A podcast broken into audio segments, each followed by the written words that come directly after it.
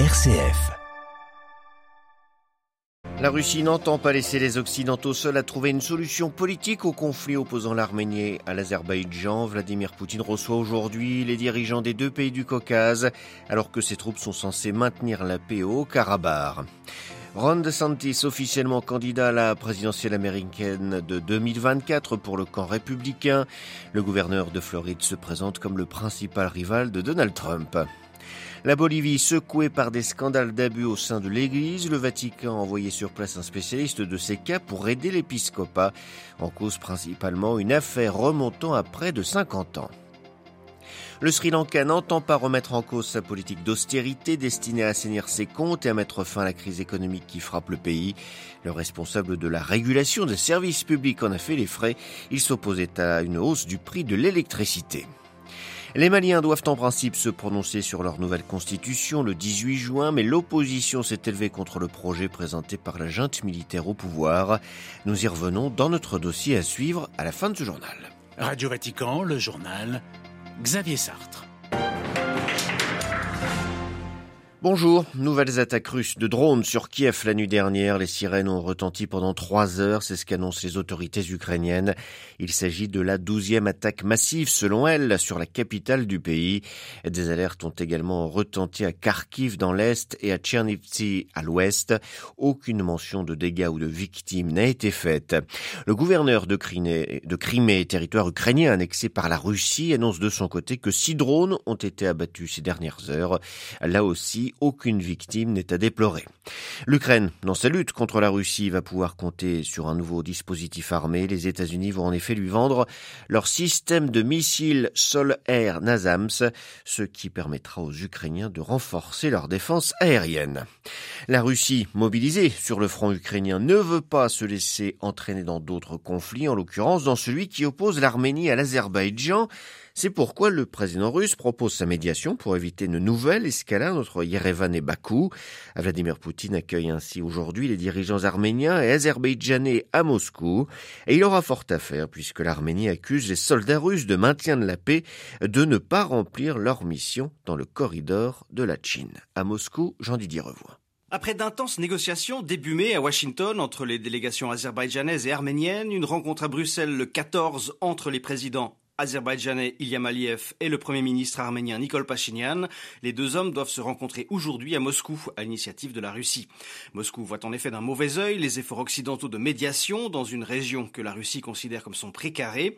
En 2020, après la dernière explosion de violence qui avait permis aux forces azerbaïdjanaises de reprendre d'importants pans de territoire dans et autour du Haut-Karabakh, cette enclave que Bakou et Yerevan se disputent depuis les années 1990, c'est Vladimir Poutine qui avait convaincu les deux parties de déposer les armes. Malgré le déploiement de soldats de la paix chargés notamment d'assurer la sécurité du corridor de la Chine, la principale voie de communication entre l'Arménie et le Haut-Karabakh, des heurts éclatent sporadiquement, ce qui entraîne de vives protestations du côté de Yerevan. L'objectif de cette rencontre sera donc d'apaiser cette situation. Jean-Didier Revoin, Moscou pour Radio Vatican. Il est le chef tout-puissant et indéboulonnable de la Banque centrale du Liban. Riyad Salamé ne pourra plus quitter le pays. La justice libanaise lui a saisi ses deux passeports, libanais et français. Aucun risque donc qu'il se fasse arrêter à l'étranger alors qu'il est sous le coup d'un mandat d'arrêt international émis par la France. Il est soupçonné d'avoir bâti un riche patrimoine immobilier et bancaire en Europe via un montage financier complexe et un détournement massif de fonds publics libanais. Cinq ans que les relations diplomatiques étaient entre le Canada et l'Arabie saoudite, eh bien les deux pays ont annoncé hier leur rétablissement. La discorde était née après les critiques d'Ottawa concernant la répression des opposants par le pouvoir saoudien.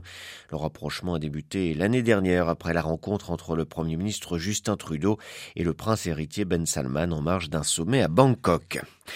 C'est désormais officiel aux États-Unis. Le républicain Ron DeSantis est candidat à la présidentielle américaine. Le gouverneur de Floride a déposé hier sa candidature à l'élection de 2024 auprès des autorités électorales. Il devient officiellement le principal rival de Donald Trump pour la Maison-Blanche au sein du Parti républicain. Les précisions de Myriam Sandouno. C'est dans une vidéo publiée sur son compte Twitter que le républicain Ron DeSantis donne l'information promettant de mener le grand retour de l'Amérique. Mais le lancement de sa campagne a été marqué hier par des problèmes techniques dans un entretien avec le propriétaire et patron de Twitter en direct sur sa plateforme. Le gouverneur de Floride, vu comme le rival de Donald Trump, a tout de même essayé de défendre sa vision pour l'Amérique, prenant pour exemple la Floride. Je m'engage à être un dirigeant énergique qui s'attaquera aux questions importantes a déclaré l'ancien allié de Donald Trump, des questions certainement liées entre autres à l'autorisation du port d'armes à feu sans permis, la loi sur l'immigration illégale et la restriction du droit à l'avortement. Depuis des mois déjà, médias et observateurs spéculent sur ses ambitions. L'ancien officier de la marine a gagné en popularité en multipliant les coups d'éclat ultra-conservateurs sur l'éducation ou l'immigration au nom d'une bataille contre la supposée bien-pensance. Il a transformé son État en laboratoire des idées conservatrices Myriam Sandouno. Toujours aux États-Unis, il avait posé les pieds sur une table dans le bureau de la présidente de la Chambre des représentants lors de la prise d'assaut du Capitole par des partisans de Donald Trump le 6 janvier 2021. Eh bien, cet Américain d'une soixantaine d'années a été condamné hier à quatre ans et demi de prison. Ce membre de la mouvance complotiste Canon avait laissé un message insultant à la démocrate et volé une enveloppe qu'elle avait signée.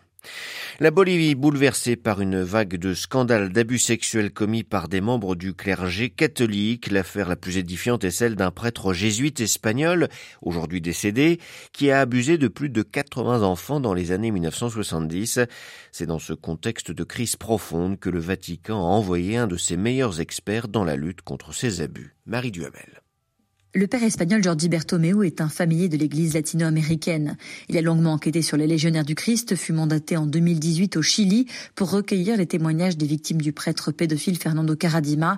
La semaine passée encore, il était au Paraguay pour enquêter sur des abus commis à l'université catholique d'Asunción. C'est donc un expert confirmé que le pape envoie en Bolivie. Cela fait déjà trois ans que cet officiel de la section disciplinaire du Dicaster pour la doctrine de la foi accompagne les évêques boliviens dans leur lutte contre les abus sexuels. Mais cette fois, le contexte a changé. Il y a quelques semaines, le quotidien espagnol El País a publié le journal intime d'Alfonso Pedraras, dans lequel ce jésuite mort en 2009 affirme avoir abusé de dizaines d'enfants dans les écoles boliviennes. Le scandale est immense à tel point que le président lui-même, Luis Arce, a écrit une lettre au pape François demandant que la justice bolivienne ait accès à tous les documents qui concernent ces allégations et faits d'abus sexuels commis par des religieux, des prêtres sur le territoire bolivien. Dans un communiqué, les évêques du pays assurent que les rencontres avec le père Bertomeu auront lieu dans un climat de profonde proximité avec tous ceux qui ont été victimes du fléau des abus dans l'Église. Marie Duhamel, et bien sûr, pour plus de précisions sur cette affaire de Bolivie, une seule adresse www.vaticannews.va. 18 mois après le début de la crise financière au Sri Lanka, le pays maintient sa politique d'austérité et ne transige pas. Pour preuve, le Parlement a limogé hier le chef de régulation des services publics. Ce haut fonctionnaire s'opposait en effet à une nouvelle hausse du prix de l'électricité. Les précisions d'Emmanuel Derville. Depuis que Colombo a obtenu une aide du FMI en avril, le gouvernement réduit les dépenses publiques. Il entend respecter ses engagements vis-à-vis du fonds qui lui a accordé un prêt d'environ 3 milliards de dollars. C'est dans ce contexte que le Parlement a licencié le chef de régulation des services publics qui bloquait une hausse de 275% du tarif de l'électricité. La protection sociale au Sri Lanka, l'une des plus avancées d'Asie du Sud, a toujours reposé sur les subventions pour l'eau, le courant ou encore les billets de train. Mais quand l'île est devenue surendettée, après avoir contracté des prêts pour des grands travaux parfois inutiles dans les années 2010, elle a dû réduire les dépenses publiques. Le FMI enjoint le gouvernement à rediriger les aides vers les foyers les plus modestes, mais identifier les bénéficiaires et verser les prestations sociales est un exercice long et compliqué. En attendant, l'austérité frappe de plein fouet les familles pauvres et la classe moyenne. New Delhi, Emmanuel Derville pour Radio Vatican.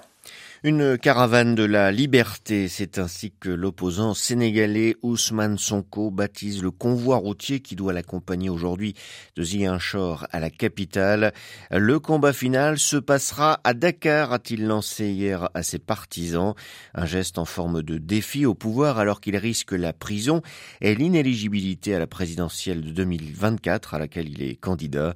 La justice doit rendre en effet son verdict dans son procès pour viol et menace de mort le 1er juin prochain.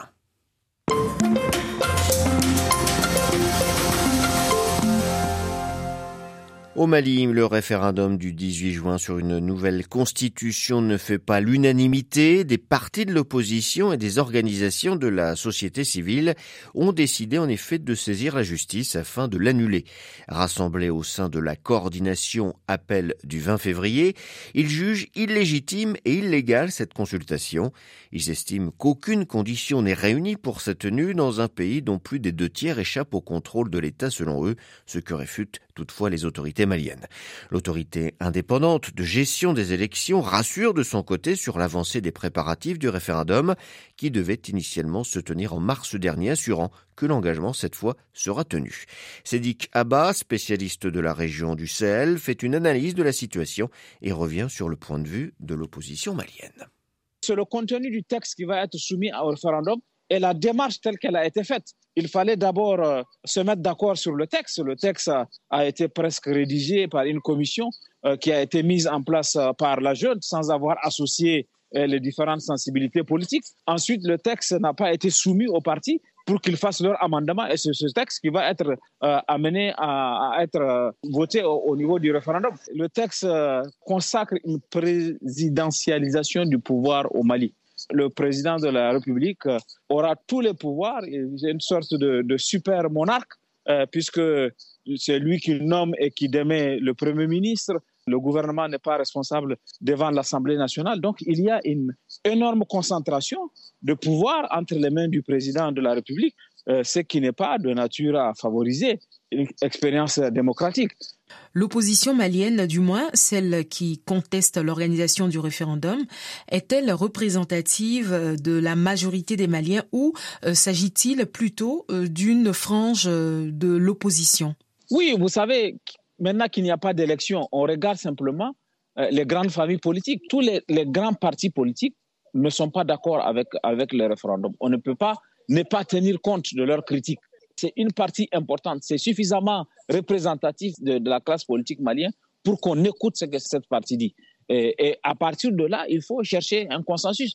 Il ne s'agit pas de prendre en compte tout ce que l'opposition va dire, mais il faut au moins tenir compte des critiques que l'opposition euh, formule. Euh, la fuite en avant n'est pas une, solution. Est-ce qu'aujourd'hui, euh, l'opposition est crédible aux yeux des Maliens?